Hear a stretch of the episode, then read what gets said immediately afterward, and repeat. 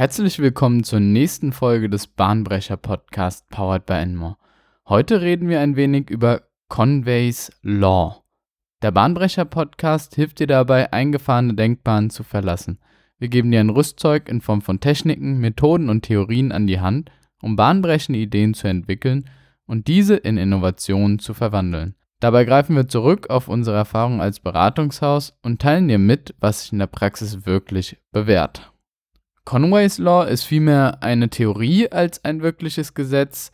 Die Theorie wurde von Melvin Edward Conway, einem Informatiker, im Jahre 1968 entdeckt oder aufgestellt, und zwar zuallererst in dem Artikel How do Committees invent? Also es geht schon ganz klar um das Thema Erfindung und Innovation. Wie kann was Neues entstehen? Und das wurde damals wie bereits erwähnt, in der Ausgabe April 1968 im Data Motion veröffentlicht. Und erst von Frederick Phillips Brooks wurde das Ganze dann als Conway's Law betitelt. Und der Wortlaut für Conway's Law ist wie folgt. Organizations which design systems are constrained to produce designs which are copies of the communication structures of these organizations.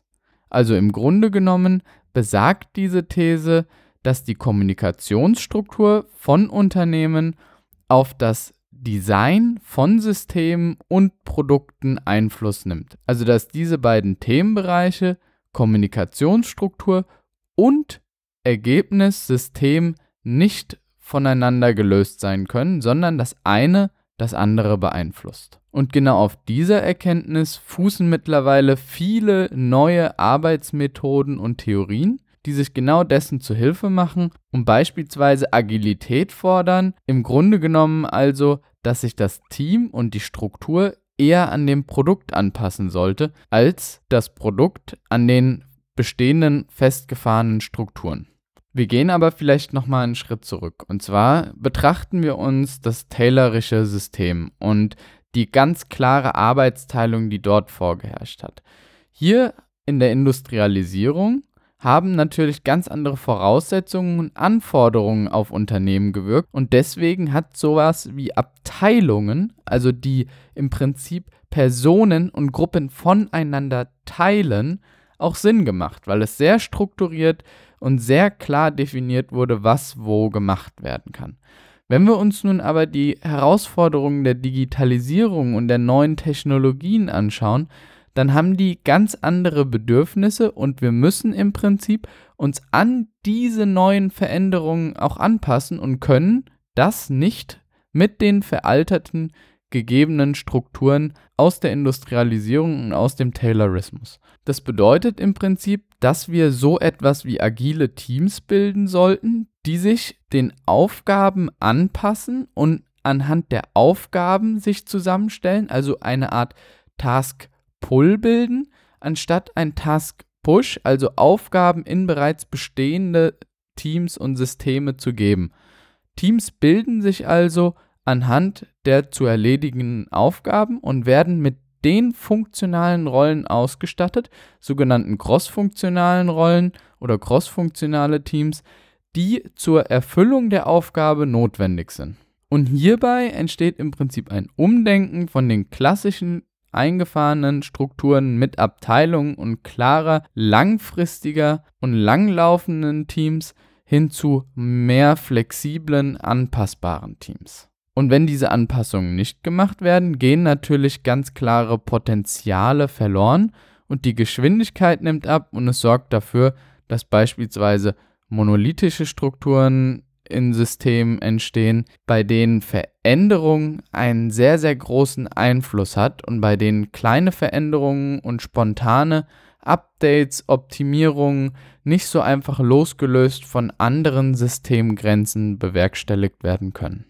Letzten Endes sagt Conways Law oder Conways Theorie also nichts anderes als der Turmbau zu Babel. Dort haben nämlich die Kommunikationsprobleme letzten Endes dafür gesorgt, dass das Projekt gescheitert ist, obwohl genug Ressourcen zur Verfügung standen und obwohl die Aufgabe ganz klar deklariert wurde und man genau wusste, was zu tun ist. Ähnlich ist es auch einigen Projekten der Wirtschaft ergangen. Hierzu zählt beispielsweise der Mars Climate Orbiter, bei dem unterschiedliche Messsysteme von unterschiedlichen Entwicklergruppen verwendet wurden, die dann letzten Endes zum Absturz dieses Orbiters geführt haben, oder auch eine Systemtransformation bei Lidl, bei dem die Prozesse einfach nicht akzeptiert wurden und im Prinzip 500 Millionen Euro in den Sand gesetzt wurden. Und diese Theorie von Conway ist mittlerweile auch von sehr, sehr vielen Studien belegt worden, wie beispielsweise der Harvard Business School oder auch Microsoft Research hat intern bei der Entwicklung von Windows Vista Zusammenhänge zwischen Arbeitsstrukturen und Systementwicklungen identifiziert.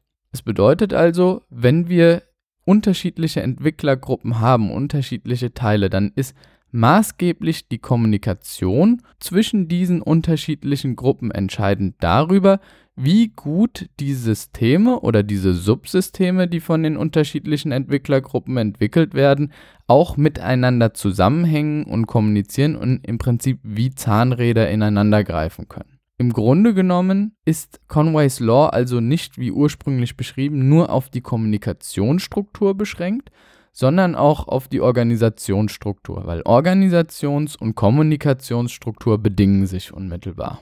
Doch wie gehen wir denn jetzt idealerweise vor, wenn wir eine Aufgabe haben und diese Aufgabe von Personen umgesetzt werden sollen?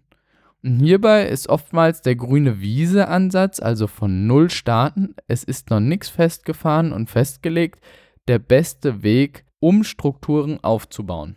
So sollten wir unbedingt mit dem Kunden beginnen, dessen Werte und Bedürfnisse verstehen und daraus ein sehr, sehr konkretes Bild über den jeweiligen Service oder das Produkt kreieren, also eine Art Big Picture skizzieren und sich konkret mit der Systemlandschaft und den unterschiedlichen Services auseinandersetzen. Und anhand dieser Struktur, die uns im Prinzip das Produkt vorgibt, sollten wir nun Teams und Kommunikationsstrukturen aufbauen zwischen den Schnittstellen, die die einzelnen Subsysteme und Bestandteile des Produktes auch besitzen.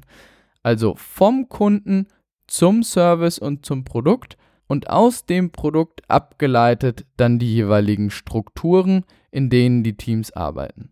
Das bedeutet allerdings nicht, dass wir einen sehr, sehr großen konzeptionellen Overhead haben in Projekten, sondern wir können das Ganze in einem Scaled Agile Framework aufbauen und dabei beispielsweise mit dem Grundthema beginnen und hierfür ein Team einsetzen und darüber hinaus dann andere Scrum oder agile Teams zur Verfügung stellen, die dann andere Services übernehmen, aber immer noch am gleichen Produkt und am gleichen Produkt-Backlog arbeiten. Also wir sollten relativ schnell mit der Entwicklung beginnen und hierbei können wir auch früh mit der Prototypen- bzw. MVP-Entwicklung beginnen, müssen also nicht das vorgefertigte Produkt einmal final skizziert haben, sondern können bereits in der konzeptionellen Phase mit dem Design beginnen und einzelne Aspekte entwickeln, die dann im Laufe des iterativen und inkrementellen Prozesses verfeinert werden und präziser werden und so Stück für Stück an Umfang und Komplexität gewinnen. Und genau das ist eigentlich schon alles, was wir aus Conways Law von 1968 identifizieren und auf die heutige Zeit anwenden können. Und meiner Ansicht nach ist diese Regelung ein sehr, sehr guter Gedankengang und Gedankenanstoß, wie wir heutzutage an Projekte rangehen sollten und was wir auf jeden Fall im Management berücksichtigen sollten, wenn wir Strukturen etablieren. Und wenn wir von Agilität reden, dann bedeutet das in dem Fall nicht Strukturlosigkeit, sondern eine Flexibilität in der Struktur, die aber noch relativ klaren Vorgaben und strukturellen Maßgaben, die allerdings anders sind als die von Taylor, folgen. Um Conways Law nochmal ganz kurz in den Innovationskontext einzuordnen, handelt